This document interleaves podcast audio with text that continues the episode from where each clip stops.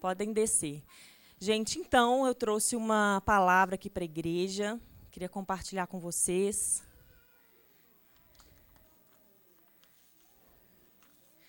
Hoje o tema vai ser a supremacia de Jesus. Amém? A supremacia de Jesus. Vou falar um pouquinho sobre a soberania de Deus e a supremacia de Jesus. Amém? É óbvio, né, gente, que eu não tenho nenhuma pretensão, presunção de esgotar o tema, de falar tudo. É interessante que o apóstolo Paulo ele fala porque agora vemos por espelho em enigma, mas então veremos face a face. Agora conheço em parte, mas então conhecerei como também sou conhecido. O próprio apóstolo Paulo, na sua sabedoria e humildade também, ele disse: Olha, nós conhecemos em parte, profetizamos em parte, mas haverá aquele dia que nós é, conheceremos assim como somos conhecidos completamente né? Então, aquilo que nós falamos, aquilo que nós profetizamos, é aquilo que nós aprendemos do Senhor, através da palavra, através da revelação do Espírito Santo. E, mas eu queria falar um pouquinho sobre esse assunto, que é algo que Deus tem ministrado ao meu coração já tem um tempo, já tem talvez alguns meses, que o Senhor tem falado comigo, tem me ensinado, e veio a calhar de eu ministrar para vocês justo hoje, um dia tão importante, né? Mas primeiro, falando sobre a soberania de Deus, eu queria fazer algumas perguntas. Você pode responder se quiser, pensa aí no seu lugar. Deus é soberano? Yes. yes. Deus é soberano. Deus é soberano? E a resposta é sim, né? Por que, que Deus é soberano? Porque a palavra de Deus diz que ele é soberano. No, no culto passado, a gente teve a oportunidade de falar um pouquinho da reforma protestante, um pouquinho da história da igreja, e nós falamos sobre um, uma sola, né? Somente as escrituras. Então, aquilo que a palavra de Deus diz que é, nós podemos crer que é. Mas muitas vezes o nosso entendimento fica um pouco bagunçado. Mas Deus é soberano. Mas e quando acontecem coisas ruins? Deus é soberano. E uma coisa que é muito importante a gente entender primeiro é a definição de soberania. Né? O que é ser soberano ou ter soberania? A origem da palavra soberania vem do latim supremitas e potestas. E significa literalmente poder supremo. Um poder é dito soberano quando não existe outro superior a ele. Um poder é dito soberano quando não existe nenhum outro superior a ele. Existe algum outro poder superior ao poder de Deus? Não. O nosso Deus é soberano e ponto final. Né? Glória a Deus por isso. Deuteronômio 10, 14 fala assim: Eis que os céus e os céus dos céus, a terra e tudo o que nela existe, tudo, absolutamente tudo, pertence a Yahvé, o Senhor teu Deus. Deuteronômio 10, 17 fala assim: Pois Yahvé, vosso Deus, é o Deus dos deuses e o soberano dos soberanos, o único e grandioso Deus, poderoso e terrível, desculpa, e temível, que não age com parcialidade nem aceita suborno para torcer a justiça. O nosso Deus é o Deus soberano, o Deus de toda a terra. Isso significa que tudo que acontece é Ele que faz? Não. Por isso que existe muitas vezes uma confusão na nossa mente. Às vezes a gente fica até com medo de falar assim. Às vezes acontece uma situação, pessoa, imagina acontece uma tragédia. A pessoa chega e fala assim: Deus é soberano. A gente tem que tomar cuidado porque, dependendo do que a gente quer dizer, Está errada essa colocação. Deus é soberano? Deus é soberano. Absolutamente soberano. Não existe nenhum poder acima do poder do nosso Deus. Mas olha que interessante. Quando nós olhamos para as parábolas, por exemplo, pegar uma aqui, poderia falar várias. Poderia ser a parábola dos talentos, a parábola dos vinicultores, a parábola do administrador infiel, ou a parábola do mordomo, a parábola do empregado mau várias parábolas. Pega a parábola aqui dos talentos. Olha que interessante, se você ler com atenção na parábola dos talentos, fala que o Senhor confiou-lhes os seus bens e deu a cada um de acordo com a sua capacidade. Mas os bens eram de quem? Do Senhor. Quando a gente fala dos vinicultores, a vinha era de quem? Do Senhor. E fizeram o que fizeram. Por quê? Porque o soberano, aquele que detém todo o poder, aquele que tem um poder acima de todos, ele pode delegar? Pode. Mas isso não significa que ele abriu mão da titularidade do poder. Isso não significa que, ao delegar, ele abriu mão da supremacia, que, ao delegar, ele abandonou o seu posto. Isso significa que ele deu autonomia, ele delegou parte do seu poder. E ele confiou durante uma medida de tempo. Ele continua sendo soberano. Ele continua sendo o Senhor de tudo.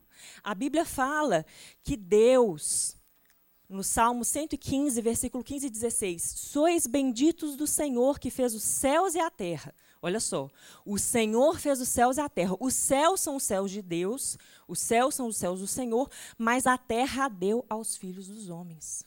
Isso significa que Deus delegou, que Deus confiou. E quando o Senhor, ele criou o homem, estabeleceu na terra, o qual que foi um mandamento do Senhor para nós? Tem de domínio. Exercei a sua autoridade sobre a terra. Será que era uma autoridade tirana? Obviamente que não. Assim como o Senhor governa, governe a terra, né? E nós sabemos que, infelizmente, o homem, ele se corrompeu, entrou o pecado e contaminou, inclusive o próprio homem, deu autoridade a Satanás em muitas coisas, né? Então, mas é importante a gente saber que isso não malu maluca não, isso não macula a autoridade do Senhor. Isso não retira a, a soberania do Senhor, né? Então, nós recebemos uma autoridade delegada, então nós temos autonomia. E o Senhor tem uma autoridade soberana, que é a totalidade do poder. Amém? É muito interessante porque o diabo, quando ele foi tentar Jesus, ele disse para o Senhor: Dar-te-ei a ti todo este poder e a sua glória, porque a mim me foi entregue e dou a quem quero. Olha que atrevimento de Satanás com Jesus, né? Então, só para a gente refletir, quando a gente fala que Deus é soberano, né? Deus de fato é soberano. Não existe nenhum outro poder acima do poder do nosso Deus. Também não quer dizer que ele delegou e virou as costas. O Senhor está, o nosso Deus está sentado num trono de autoridade, que é um trono eterno. Mas existem várias áreas que você, com o seu poder, com a autoridade delegada pelo Senhor, você precisa fazer bom uso desses talentos, dessa autoridade. Amém? Mas agora, essa era uma introdução, eu quero falar sobre a supremacia de Jesus, né, que é o assunto dessa manhã. E eu queria começar com uma profecia a respeito de Jesus, que está em Salmos 110, versículo 1. Olha o que, que Davi disse. Disse o Senhor ao meu Senhor: Assenta-te à minha direita, até que eu ponha os teus inimigos por escabelo de teus pés, ou por estrado dos teus pés. Disse o Senhor ao meu Senhor: Assenta-te à minha direita, até que eu ponha os teus inimigos por estrado dos teus pés. Gente, o que é um estrado dos pés? O que é um estrado dos pés? É muito interessante porque quando nós falamos de trono, não é uma mobília qualquer. A Bíblia fala em Marcos 16, 19 e 20 o seguinte: concluindo, isso, o próprio Jesus. Não. Desculpa, Marcos 16, 19 e 20. Concluindo, depois de lhes ter orientado, o Senhor Jesus foi elevado aos céus e assentou-se à direita de Deus. Repete comigo: assentou-se à direita de Deus. Então os discípulos saíram e pregaram por toda parte, e o Senhor cooperava com eles, confirmando-lhes a palavra com sinais que a acompanhavam. A Bíblia é clara, tem várias partes que fala sobre Jesus à direita de Deus, assentado no trono, mas essa foi a parte, foi o trecho mais literal que eu encontrei. Jesus foi elevado, o Senhor Jesus foi elevado aos céus e assentou-se à direita de Deus. Marcos 16, 19. E aí, quando a gente está falando de trono, queridos, a Bíblia não fala que Jesus ele concluiu a sua obra e deitou numa cama e dormiu. Ou a Bíblia não fala que Jesus ele concluiu a sua obra, foi aos céus e sentou-se numa cadeira na varanda celestial, né? Quando fala que o Senhor Jesus ele se assentou, com certeza está falando o trabalho dele foi concluído, é um lugar de descanso. Significa isso? Significa. Mas o trono, o que, é o trono? O trono é a posição máxima de governo. Quando existia um monarca, ou ainda em alguns países ainda existe a monarquia, o monarca ele é um ser humano. Tem hora que ele está no quarto, tem hora que ele está fazendo visitas oficiais, tem hora que ele está tomando chá. Ele pode estar tá com várias pessoas da realeza, mas quando ele se assenta no trono, aquele é um lugar privativo do, do daquele que é que tem a supremacia, né, do, do soberano. É um lugar exclusivo e é o, o lugar de onde ele governa. Quando a gente vê Salomão, ele assentava no trono, chegavam as causas da, até ele. Aquela causa famosa daquelas duas prostitutas com um bebezinho, né, muito famosa. Ele estava assentado para julgar. O trono fala uma posição onde aquele rei governa. E a Bíblia fala que Jesus se assentou no trono à direita de Deus. A palavra diz em Efésios 1, 20 e 23: Esse mesmo poder que agiu em Cristo, ressuscitando-o dos mortos e entronizando-o à sua direita nas regiões celestiais, muito acima de toda potestade e autoridade, poder e domínio, e de todo nome que possa ser pronunciado, não somente nesta era, mas da mesma forma na que há de vir. Também sujeitou tudo o que existe debaixo de seus pés. E o designou cabeça sobre absolutamente tudo o que há, e o concedeu à igreja, que é o seu corpo, a plenitude daquele que satisfaz tudo quanto existe em toda e qualquer circunstância. A Bíblia fala que os inimigos do Senhor, todos os inimigos do Senhor, todo poder, potestade, autoridade do mal, foi feito estrado dos pés de Jesus. Isso significa que todos os nossos inimigos estão imóveis, incapazes, completamente rendidos à supremacia de Cristo Jesus. E esse texto é muito incrível porque fala, quando fala, também sujeitou tudo o que existe debaixo de seus pés e o designou cabeça sobre absolutamente tudo o que há e o concedeu à igreja, que é o seu corpo, a plenitude daquele que satisfaz tudo quanto existe. Nós, como corpo de Cristo, Jesus o cabeça, nós nos assentamos com o Senhor nesse trono. E todo e qualquer inimigo está debaixo dos nossos pés.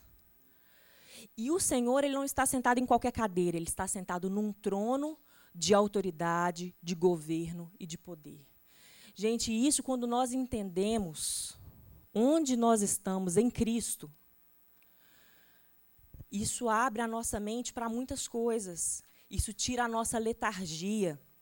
Isso nos revela como a igreja é poderosa nessa terra e como nós precisamos nos levantar em autoridade. Todas as vezes que nós, que eu, Camila, vejo uma situação de injustiça, vejo uma situação que está em desacordo com aquilo que foi estabelecido no céu, o Senhor me deu autoridade de trazer a realidade do céu para essa situação na terra, né? governando desse lugar espiritual. E eu me lembrei quando eu estava preparando essa palavra de um sonho que eu tive. Eu era adolescente, acho que eu tinha cerca de 14 anos de idade, recém-convertida mesmo aqui na igreja. E eu estava sonhando, eu tive um sonho com o inferno, né? E foi um sonho assim para mim bem tenebroso. E eu via Satanás. Ele inicialmente ele era um homem muito bonito, muito bem apessoado, arrumado, de terno, gravata. E eu tinha entrado nesse lugar, né, eu via várias, não vou contar muitos detalhes não, mas eu via várias pessoas entrando nesse lugar. E depois que você entrava, você não conseguia mais sair. Pensa um, um, um, um sonho meio perturbador, né? Tinham várias portas que as pessoas entravam, mas na hora que você saía, você, de repente você tinha entrado por outra porta, né? Você não conseguia sair daquele lugar. E um lugar de muito tormento, né? Eu lembro de pessoas acorrentadas umas às outras, aquela confusão toda. E eu assustada, gente, o que, que eu estou fazendo aqui? O que, que, que eu estou fazendo aqui? E aí eu via um, um homem muito sedutor, muito elegante. Não, aqui é muito bom. Ele estava com uma mulher também muito sedutora do lado dele. E aí a gente entrou, ele me levou para uma sala e começou a falar muitas coisas. E no meu coração, meu coração disparado no sonho, apavorada. E eu falava, Deus, o que, que eu faço? O que, que eu faço? E aí veio uma voz né, no sonho, gente. No sonho veio assim: fala João 20. Isso eu tinha 14 anos de idade. Estava iniciando né, essa prática de leitura da Bíblia, essas coisas. E aí, no sonho, eu falei bem timidamente, bem baixinho assim: João 20. Gente, quando eu falei João 20, bem baixinho, ele, que estava todo galanteador, né? Ele, de repente, o quê? E aí eu João 20, João 20, comecei, João 20. E ele foi ficando desesperado e ele foi diminuindo. E nessa sala tinha tipo uma, um banco, esse, parecendo um banco de cozinha alto assim. Quando eu vi ele estava pequenininho assim, encurralado, arrasado. Não, não, desesperado. E eu naquela alegria, e depois eu consegui sair de lá, e aí o sonho depois continuou. Mas eu lembro de acordar chorando não sei se você já teve experiência assim. O coração. Tu, tu, tu, e eu acordar assim, chorando aquela situação. E eu achei que João 20 devia falar sobre a crucificação de Jesus. Eu, a primeira coisa que eu fui correndo para pegar uma Bíblia. E quando eu abri a palavra, João 20, o título, eu já disparei a chorar. Né? Eu já não choro, né, gente? Mas o título escrito: A ressurreição de Jesus. Né? E eu fui poderosamente ministrada pelo Espírito Santo nesse dia a ressurreição de Jesus. Quando Jesus morreu, né, ele foi no inferno no nosso lugar, tomou as chaves do diabo, da morte, as chaves do inferno e da morte, e ressuscitou. Ele concluiu a sua obra, se assentou à direita de Deus e sujeitou completamente todos os inimigos debaixo dos seus pés. Amém? Para fechar, eu queria falar sobre um lugar que é chamado na Bíblia de o trono da graça. A gente está falando muito de trono. O trono da graça. Hebreus 4, 14 a 16 fala assim: Visto que temos um grande sumo sacerdote, Jesus, Filho de Deus, que penetrou nos céus, retenhamos firmemente a nossa confissão, porque não temos um sumo sacerdote que não possa compadecer-se das nossas fraquezas. Porém, um que, como nós, em tudo foi tentado, mas sem pecado. Cheguemos, pois, com confiança ao trono da graça, para que possamos alcançar misericórdia e achar graça, a fim de sermos ajudados em tempo oportuno. O lugar de onde o Altíssimo governa, por causa de Jesus, agora é chamado de o trono da graça. E a Bíblia fala que nós podemos nos adentrar nesse lugar com confiança. Se você crê, pela fé, você consegue entrar espiritualmente nesse lugar, que é chamado trono da graça. Como eu falei, não é simplesmente um lugar onde Deus está sentado, é o lugar de onde Ele governa. Ele te delegou a autoridade, mas você pode chegar diante do Senhor e falar assim: Deus, Olha para essa situação, Senhor. Eu preciso da sua intervenção. Quem aqui muitas e muitas vezes fala assim: Senhor, me ajuda. Ou é todas as situações que você sabe exatamente tudo que você tem que fazer? Gente, como é precioso esse lugar que nós temos livre acesso por causa de Jesus. O trono da graça, onde nós alcançamos misericórdia no tempo oportuno. Quantas vezes a gente fala assim, Senhor, como eu preciso de uma do seu discernimento, de uma palavra de conhecimento, de uma palavra de sabedoria, como eu preciso de um livramento nessa situação, Senhor, intervém. E eu quero falar que nós podemos governar essa terra a partir deste lugar, que é um lugar espiritual, é um lugar de dependência do Senhor. Lembrando, se nós somos o corpo, Jesus é o cabeça. Todos os comandos vêm do Senhor, nós precisamos estar juntos, apegados ao Senhor. Olha que, uma profecia que está no livro de Daniel, Daniel 7, 27. Então, olha uma visão de Daniel, Daniel 7, 27. Então a soberania, o poder e a grandeza dos reinos que há debaixo de todo o céu serão entregues nas mãos dos santos, o povo do Altíssimo. O reino dele será um reino eterno e todos os governantes o adorarão e lhe obedecerão. Olha que tremenda essa profecia. Amém? Antes da gente terminar, eu queria passar um vídeo rapidinho. São três minutos. Queria que você é um vídeo que muitos já conhecem, mas queria que você prestasse atenção rapidinho.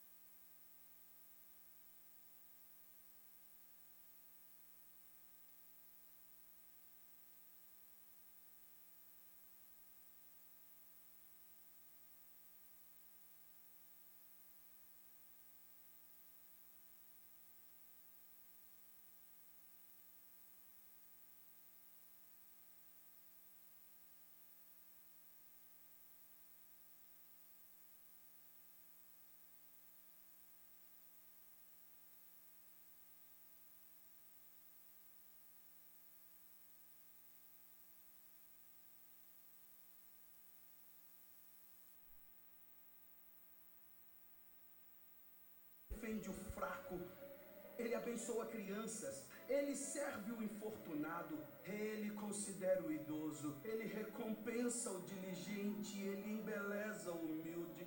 Me pergunto se você o conhece. Ele é a chave do conhecimento, ele é a fonte da sabedoria, ele é a entrada do livramento, ele é o caminho da paz. Ele é a rodovia da justiça, Ele é a estrada da santidade, Ele é o portal da glória. Você o conhece bem, sua vida é inigualável, sua bondade é ilimitada, sua misericórdia é para sempre, seu amor nunca muda, sua palavra basta, sua graça é suficiente. O seu reino é reto, o seu jugo é suave e seu fardo é leve. Eu queria poder descrevê-lo a você. Ele é indescritível, ele é compreensível, ele é invencível, ele é irresistível. Bem, você não consegue tirá-lo de sua mente. Você não pode soltá-lo de sua mão. Você não pode viver mais do que ele. Você não pode viver sem ele. Bem, os fariseus não o suportaram, mas descobriram que não poderiam pará-lo. Pilatos não pôde encontrar culpa alguma nele. Herodes não pôde matá-lo. Morte não pôde dominá-lo. E a sepultura não pôde retê-lo. Sim, esse é meu rei. Esse é meu rei. Aleluia. Para a gente fechar, eu queria chamar vocês aqui na frente, pessoal do louvor também. Queria chamar toda a igreja aqui na frente, gente, para a gente terminar orando.